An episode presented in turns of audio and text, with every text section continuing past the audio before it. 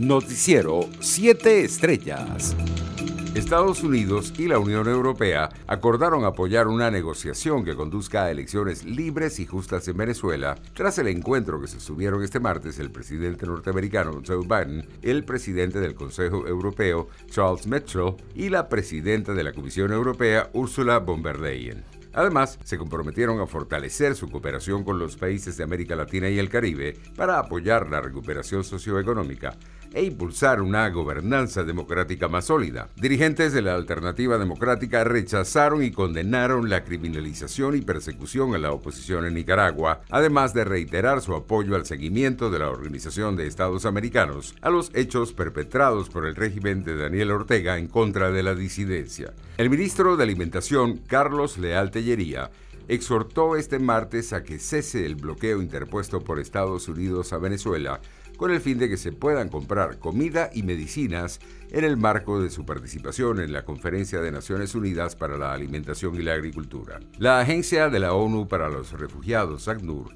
y la Organización Internacional para las Migraciones hicieron este martes un llamado a la comunidad internacional para que sigan apoyando a los migrantes y refugiados venezolanos, así como a los países que les han dado acogida. El éxodo de Venezuela parece no tener fin así que existe la posibilidad de que se convierta en una crisis olvidada, señaló Eduardo Stein, representante especial de ACNUR. Por su parte, el comisionado de la Secretaría de la OEA para la crisis de migrantes y refugiados venezolanos, David Smolansky, presentó un informe sobre los costos para su vacunación contra el COVID-19 en las Américas. Internacionales. El Consejo Permanente de la Organización de Estados Americanos aprobó con 26 votos una resolución que condena inequívocamente el arresto, acoso y restricciones arbitrarias impuestas a los posibles candidatos presidenciales, a los partidos políticos y a los medios de comunicación independientes en Nicaragua.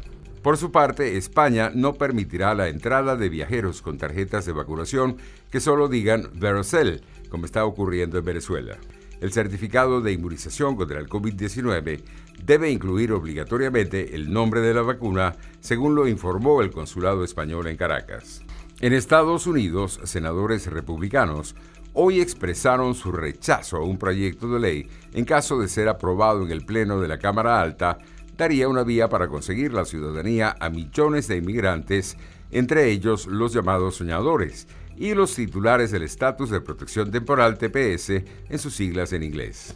Según el senador Chuck Grassley, el republicano de mayor rango del Comité Judicial del Senado, la propuesta legislativa no tiene ninguna cláusula que pretenda reforzar la seguridad fronteriza del país. Por su parte, el secretario de Asuntos Exteriores de México, Marcelo Ebrard, sostuvo una reunión con el secretario de Seguridad Nacional de Estados Unidos, Alejandro Mayorkas, y le expresó la necesidad de acelerar la vacunación en frontera norte para alcanzar la normalidad lo más pronto posible. Economía. La Organización Internacional del Trabajo advirtió que la pandemia empeoró las condiciones de los trabajadores domésticos y sufrieron una degradación de sus condiciones de empleo, especialmente en América Latina.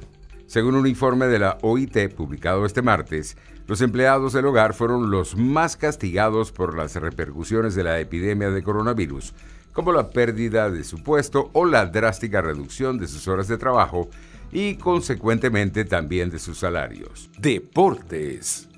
El delantero portugués Cristiano Ronaldo logró establecer un nuevo récord de goles en la historia de la Eurocopa de Fútbol con 11 dianas en las cinco ediciones en las que ha participado después de deshacer con los dos tantos marcados a Hungría el empate a nueve goles que mantenía con el francés Michel Platini. El primero de penalti y el segundo, tras gran jugada individual, los consiguió en el Hungría-Portugal de este martes en su partido número 22 en la fase final de la Eurocopa, otro récord que ningún jugador tiene ya que el segundo en la lista es el antiguo internacional alemán Bastian Schwarzenegger, con 18 encuentros. Andrés Madera recibió la oficialidad de su cupo a los Juegos Olímpicos Tokio 2020 vía cuota continental otorgado por la Federación Mundial, quien aumenta la delegación nacional a 37 clasificados para la Magna Justa Deportiva Universal. Son más de 26 años practicando este deporte y 5 años de un largo proceso de clasificación. Noticiero 7 Estrellas.